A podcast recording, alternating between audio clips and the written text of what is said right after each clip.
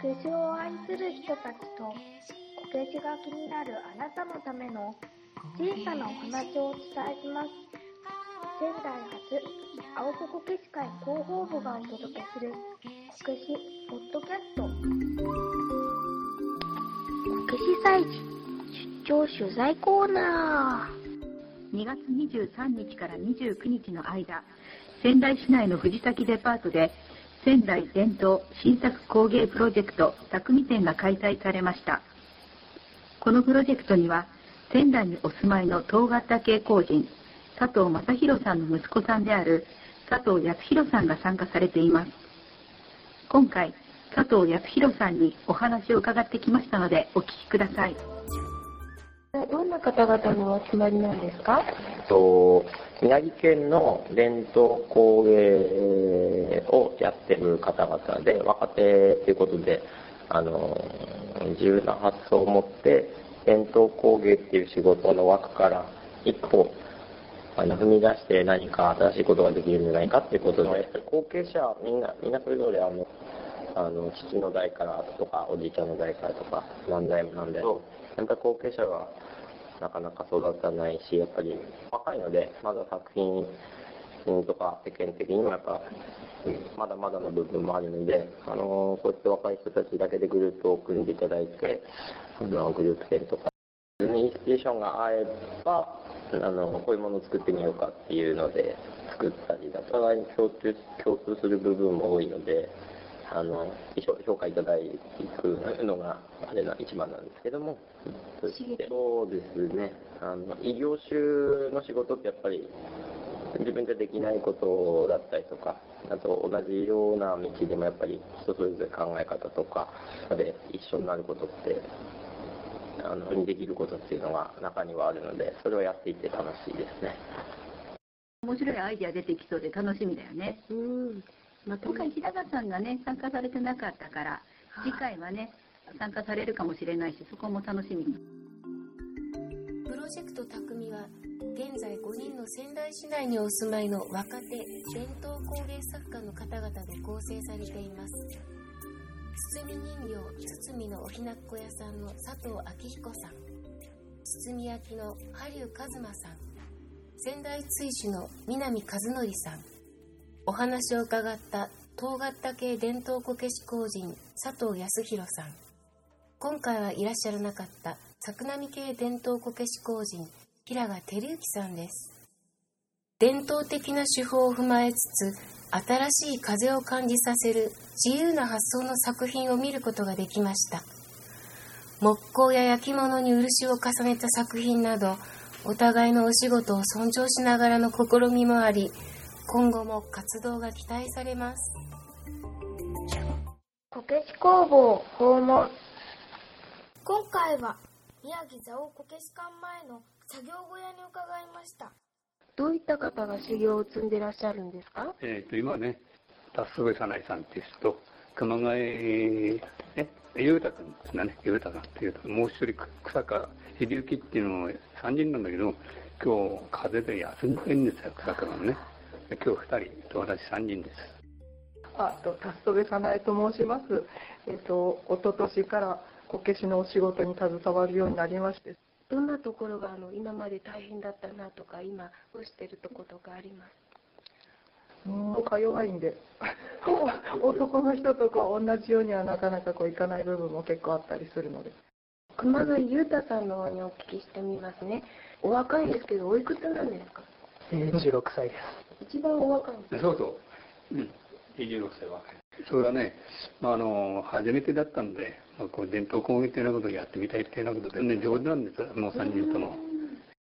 では、引き続き、佐藤哲郎さんのろくろ作業の音をお届けします。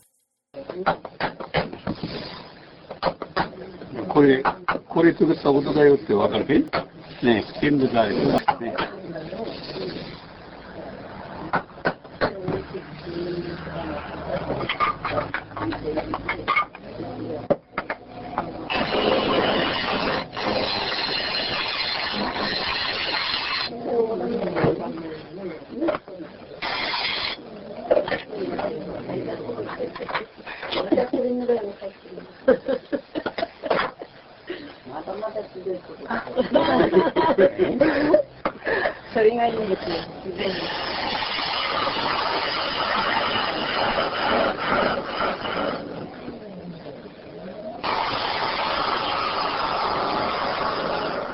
多分はね、いくらがこういうふうに湾直すんで、こう。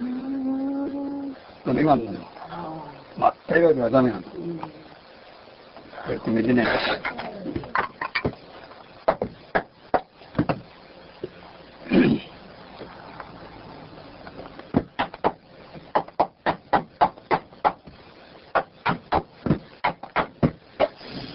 それは先のやつな。センターバスのうん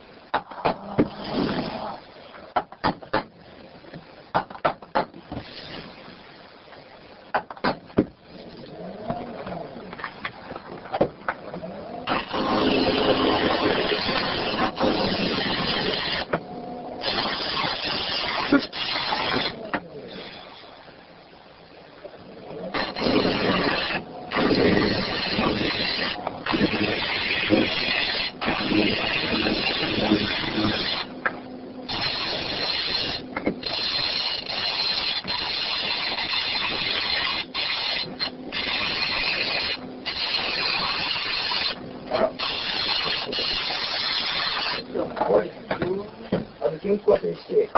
つ。う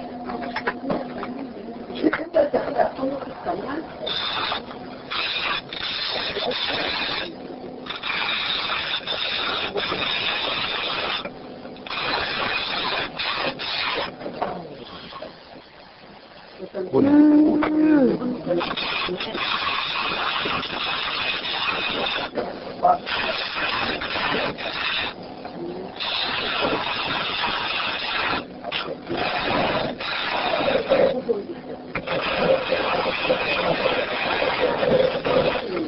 今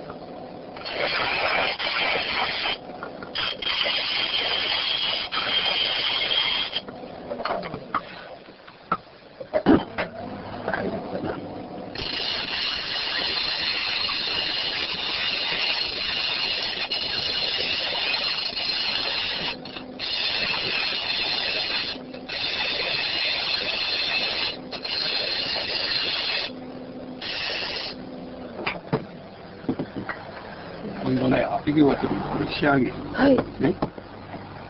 えーと、アンカにって、はいこれね。ちょちょっと踊れた方がいいかな。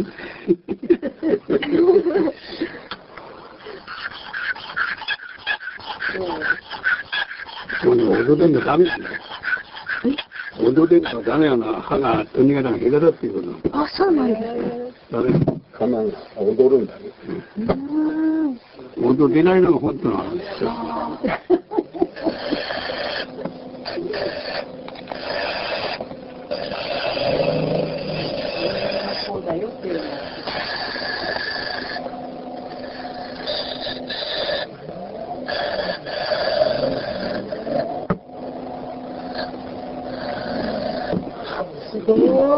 こういうのはね、この道具まで別なのあるんだけど、ないからね。こうして。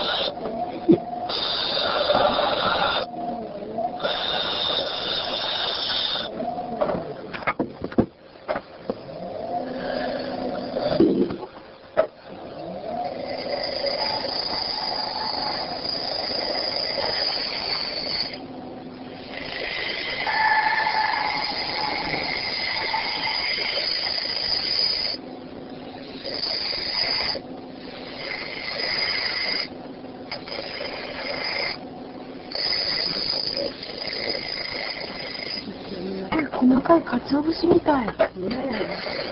それの、このバンカリでこの動画が切れないと、今度の根が抜けてるんだよ、これね。はい。角ばえ、あの、水物よ、だから。この道具が切れないと、ダメなんだな。えっと、もう出来上がってからわかんねえんだよ。この程度のあれでしたかったら。こう、くるってくれればわかる。こういうふうにずーっと戻るんだけど、こういうふうにね。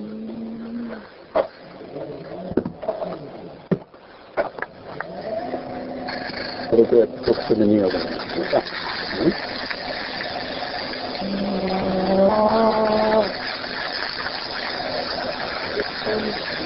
100万円で悪いの悪いと。これこれこれ。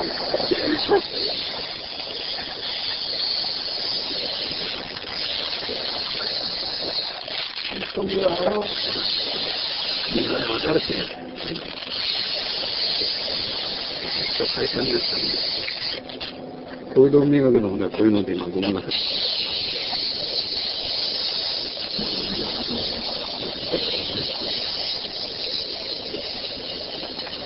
買い抜いててね。そうですね。っていうのがあるから、あんまりこう、特化の結構あるでしょそれで磨く？から、それで磨いてるんでしょそうです。ねおああ、ツヤツヤになるんです。かこういうのがいいん。じゃないのそれ何それピーパーあ、ピーパーね。うん。特殊なやつだ。特殊なやつ。うん。だけ磨いて、これで藁で磨くん。だけど、そうすると、ツルツルになるん。だよ。